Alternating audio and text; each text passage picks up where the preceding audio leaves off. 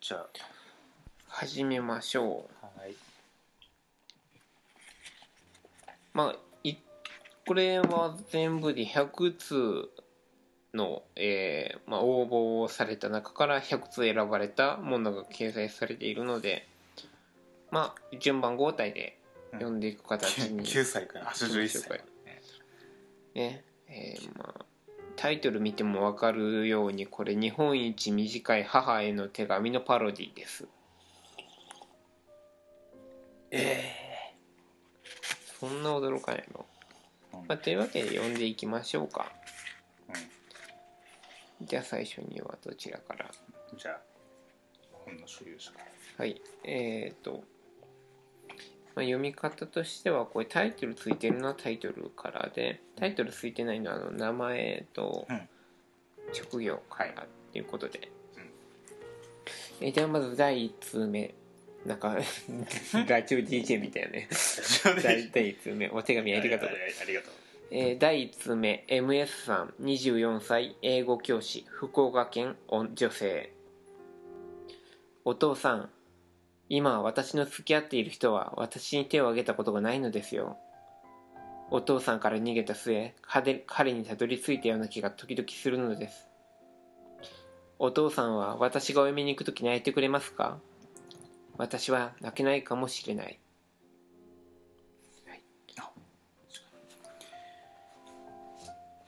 相当あの自分の滑舌が悪いってことをねね。前のやつはあの自分で聞いてみてよく分かって、反省はしてないけどね、まあはい。え KS さん、えー、37歳、えー職業不明。静岡県出身、えー、オスあお男。男ですね。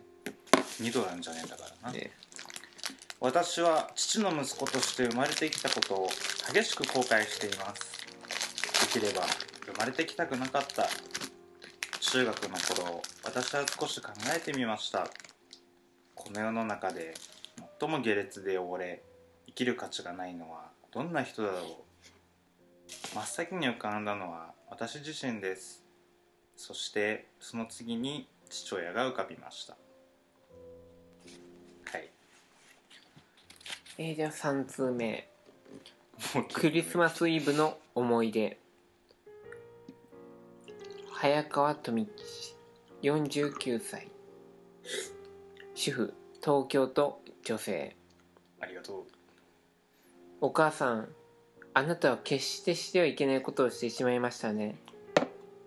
あの時は私も小6という子供でよくわからなかったけれども結婚して子供を持つようになってあの時の事情や意味がわかるにつれだんだん許せないような気持ちになってきたのです。単身赴任のお父さんシュランが戻ってくるという前日にあなたは若い男と駅で待ち合わせをし駆け落ちをしましたがその時のことを覚えていますか？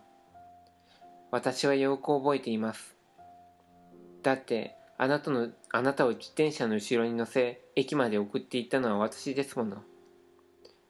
それはあろうことかクリスマスイブの日でした。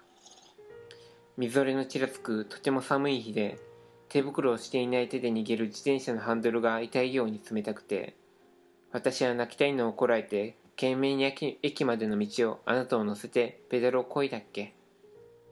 あなたの会社のバス旅行という言葉を信じて駅に着くとあなたは弟を頼むね。あんたお姉ちゃんだから弟の面倒をちゃんと見切ってあげてね。と私に何度も言いそれからあなたは私に送ってくれてありがとう。クリスマスだから。と駅前のケーキ屋で私と家で待っている弟に私たちの大好きなイチゴのショートケーキを買ってくれましたね。ふわふわの白い生クリームに赤いイチゴがポツンと乗ったショートケーキ。宝石みたいなショートケーキ。私は目を奪われました。嬉しくて嬉しくて飛び上がるほど嬉しくて。だから逆にその分記憶もしっかり残ってしまった。本当だったら時とともに忘れられたはずなのに。ああ私たちは普通だったら一番楽しい時を過ごすクリスマスイブの日に母親から捨てられたんだな。いちごのショートケーキを見るたび捨てようとしている母親を私は自転車で駅まで送っていったんだと38年経った今でも思い出してしまうのです。お父さんのことは私も大人になり寂しい思いも嫌な思いもたくさんしたけれどそれはそれで今では理解し許せます。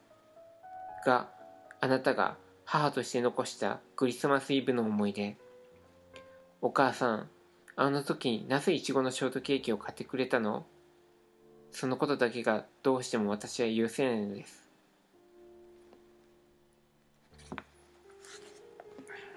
なかなかヘビーなお便りが続きますね。えー、お便りありがとうございます。HW さん、17歳の高校生、群馬県です。父へ復讐私はあなたに対しいろんな思いが頭の中にあります。一つに私は今まであなたが私に対してしてきた行動を決して忘れません。二つに、あなたは私にとって戸籍上の父親であり、えー心からの本当の意味の父親ではありません3つに以上のことを踏まえて私は少しずつあなたに対し苦しみを味わっていただくことを決意しました私は生まれてすぐあなたの暴力を受けました。いつも後だらけでそれは私が大きくなってからも続きました。あなたは母にお前の恋人は俺ではなく、え母が開いている、え塾の男子生徒だもんなと言ってましたね。楽しそうに暴力を振るあなたを見ているとなぜあなたが辛く当たったのか今では私なりに理解することができるようになりました。やきもち焼きなあなたは母を好きなあまりそれらの人々と母が仲良くしているのを見るのが嫌だったのですね。ましてや私たち子供はいつも母と一緒に笑ったり騒いだりさぞ辛かったでしょう。だから母の目を盗んでは私と弟をいつも殴ったり腹を蹴ったり頭を蹴ったりしたんですね。他にも私の体を触り欲求を満たすなんてこともありましたね。それだけはいくらあなたの娘でもあなたが何を考えてその行動をとったのか理解できませんでした。それも小学校6年から23年は続いたんじゃないですか。頭を下げてお願いだから体に触るのはやめてましてやまたなんてと言うとあなたは笑顔で親子だと言いました。あの時の顔は決して忘れません。弟は殴られすぎて人が近寄るだけで身構えるという反射行動が身についてしまいました。あなたのおかげでだいぶ鍛えられたようですね。お礼に私もあなたに同じことをしようと思っています。気に留めておいてください。あなたはいつか俺が死ねばたくさん金が入るぞと言いましたね。でもそんなことあなたに言われる前から私は気づいていました。本気で殺そうと思いましたがあえてしませんでした。なぜだかわかりますか？あなたが死んで私たちの手に入るお金はあなたが今まで私たちにしてきたこと全てを満たすにはあまりに不十分だったからです。あとは私が罪を犯してまで殺すことの価値があなたにないからです。好きな人のために人を殺すというのは聞いたことがありますがあなたの小汚い返り血を浴びるのは不潔なので願い下げです。首を絞めても目玉やらよだれやらが流れるのでそれも願い下げです。結論として私はあなたをじわじわ苦しめるという考えに落ち着いたわけです。ちょうどあなたも決して母と別れないと言っているので安心して実行することができます。楽しみに待っていてくださいそれでは愛すべき父親へ心を込めて娘より 名前が読めないえーでは次、えー、天海和志さんですかね。26歳、フリーアルバイター、神奈川県男性。密室。自動車の中の空間ってやつが今でも嫌いだ。あの密室空間が俺にはたまらなく息苦しい。おふくろよ、こうなったのはあんたのせいだぜ。あんたは車が大好きだ。昔から一日だって乗らない日はない。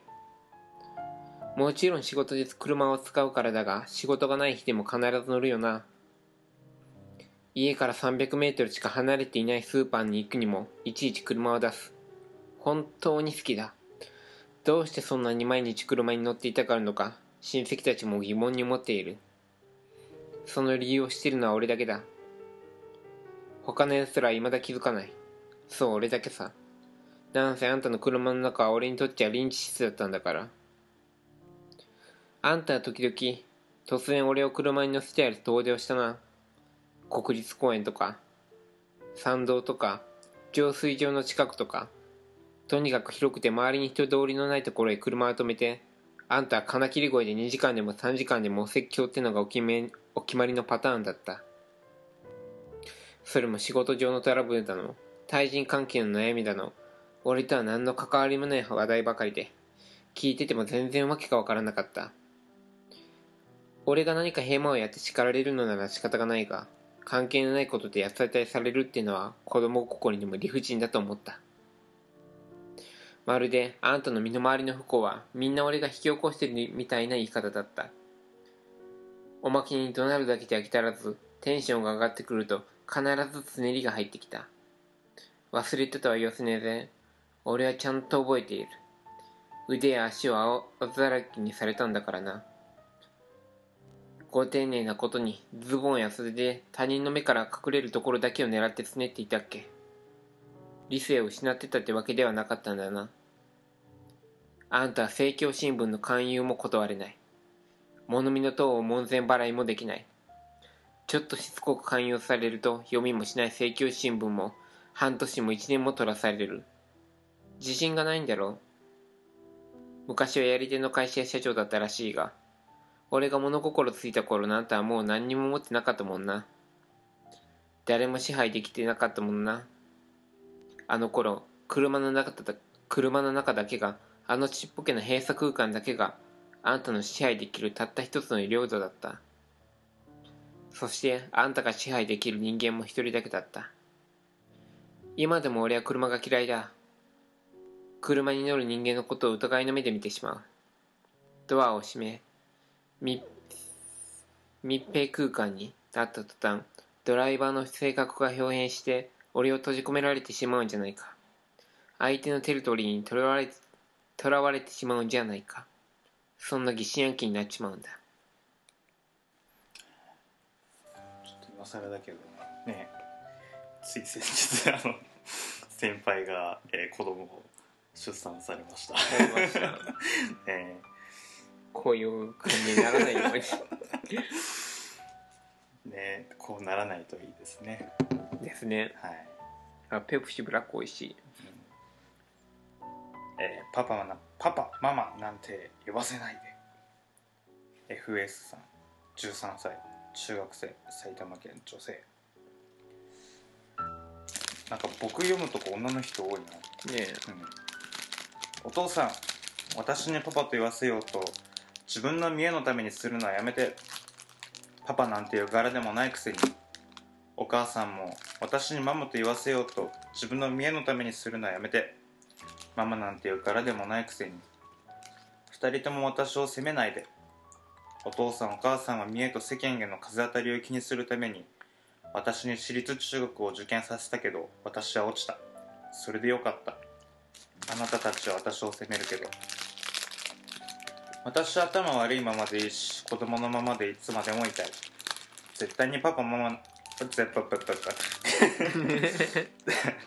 絶対にパパママなんてお父さんお母さんのこと呼ばない。たとえ私にどんなにパパママと言わせようとしても。私は小ギャルで今私には6人のお父さんがいるけど。何でも買ってくれるし優しいよ。お金もいっぱいくれるし。親父狩りほどいいもんないよ。体なんていくらでも高くって OK だよ。竿は2万から5万くらい。私それでも他よりは安いよ。でもお母さんいないのが超ムカつくよね。超私お父さんお母さんムカついてます。といつもみんなうざったい。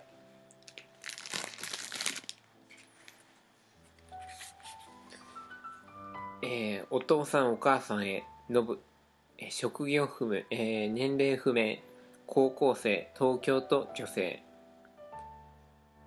お父さんお母さん私がお父さんお母さんって言っているのに今更いいところの人みたいにパパママなんて言わないで。自分のことをあとパパママとお互い呼び合うのやめて。超ムカつくの。何かそれって間接的に私にパパママと本当は言わない言わないとダメと言っているんでしょう。超嫌味だよね。その点援助のお父さんやレズ系のお店で知り合って付き合っているお母さんは私に自分のことをお父さんお母さんって言ってくれて超グッドだと思うよ。お金も物も体もちょっと使えば大抵のものも入るしね。私は超優しいお父さんがお母さんが欲しい。娘のノブより。続きましたね。ん？続きましたね援助交際。そっかそういう時期の話か。うんなんかすごい内容的にもかぶってるね。うん。うん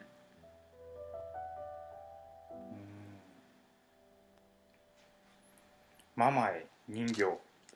MK さん。37歳語学学校事務神奈川県女性。3歳の七五三の時の衣装はよく覚えています。紺のベルベットのスモックに黒いベルトのエナメルの靴白いタイツ。そして頭には白い羽でできた帽子。私は可愛かった。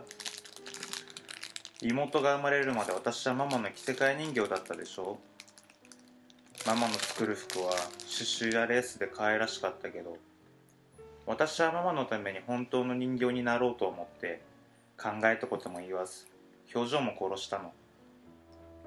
親戚の人々は私をお人形さんのように可愛いと言ってくれたので嬉しかったけど私は人形なので挨拶もろくにできずすぐに机の下や押し入れの中に隠れて一人で空想にふけって遊んでいたのよ。心の病気に気づき神経科のお世話になるようになったけどママはうちの家系から気違いを出すなんてって電話口で泣いたわよね。だから私は神経科に通うことは恥ずかしいことなんだと思って夫にも隠していたの。でも夫の保険証を使うから間もなく夫にバレたわ。離婚かと思った。そしたらどこへ行こうと考えた。ママのところは私の帰るべきところとは思えなかったから。でも夫はこの病気に対して理解があった。カウンセリングなんてダイヤの日だって受けている。日本は遅れている。って言ってくれた。その時私は初めて生きて人生をやり直してみようと思ったのよ。未来の夢希望なんて言葉は私には関係ないものだと諦めていたけどそうではないことがだんだん分かってきたの。私はあの自殺未遂とこの病気のおかげでようやく生きる勇気に目覚めたの。少し遅くなったけど。そして今ではとっても幸せです。未来は希望に満ちている。ただママのようなママになるのが怖くてとうとう子供を持つことはできなかった。でもいいの。私はもうこれ以上この世に余計なしがしがらみを作りたくないから最後にママのバカでも愛してる。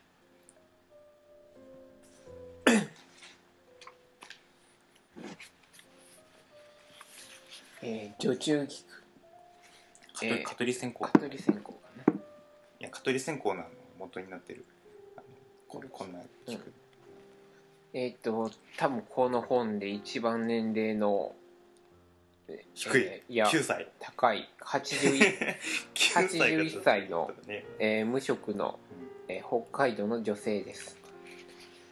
小学校の頃家では女そ女中菊という白い花の薬草を工作していた。学校から帰ったら雑草を取るように当ヤンは言った私は初めからいやいややった。まだ11歳の子供だ。3日も草取りをしたら全く嫌になった。そんなことで家でゴロゴロしていたら同級生に魚釣りに誘われて仕事をサボった。当ヤンは大声で怒鳴った。こらどうして仕事仕事をしなかったのだ。同時にげんこつが私の頭に飛んだ。そのげんこつの痛かったこと。考えただけでざわっと背筋をおかんが走った。そんなげんこつが怖くて今度は5日仕事を続けたが6日目にはどうしても足が畑に向かわなかったから家でうろうろしていたら「いちごを取りに行かんかい」と同級生が15人も来て私を誘った。脅すような口調だけど、取りに行かんかいじゃん。行かんかいいかんかいよね。尋ねる感じそんなわけで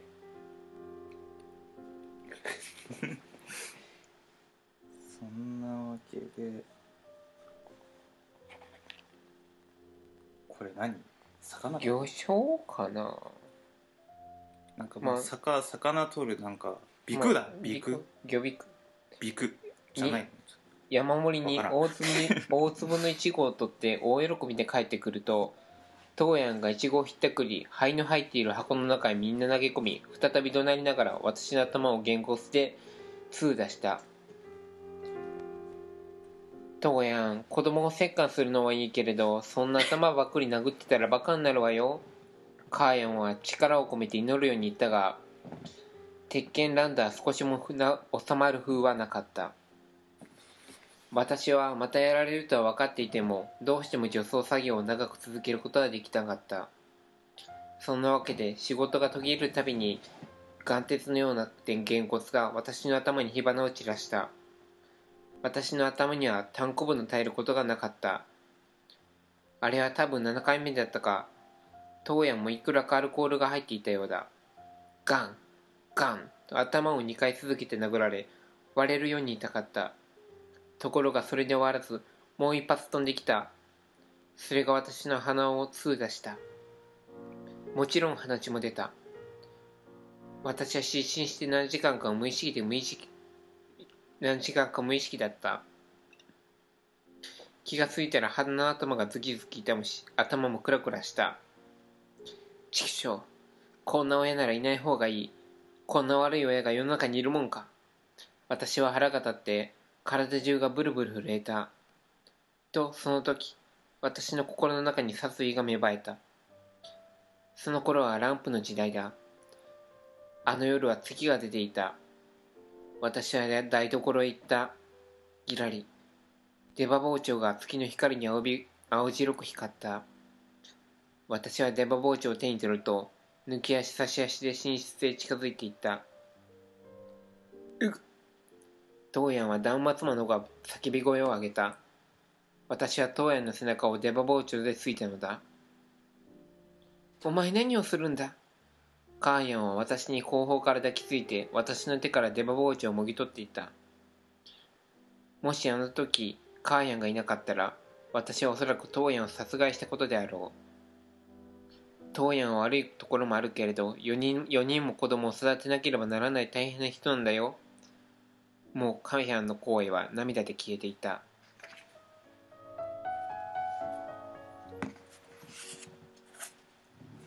2つぐらいかな。かな？寝ることが許されない子もきついな。僕は絶対耐えられないですね。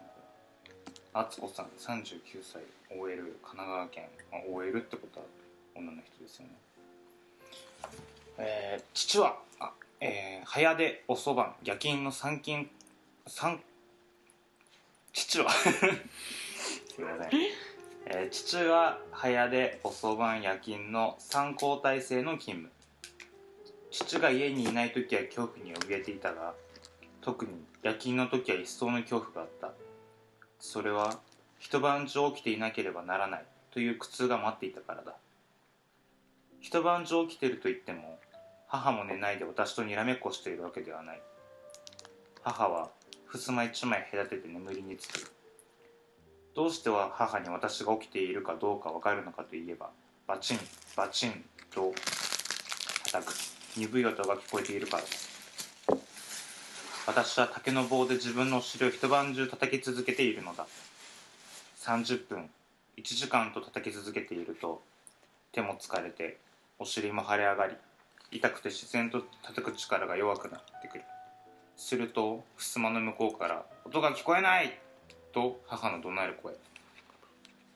23時間も経つと声も聞こえなくなる。寝た！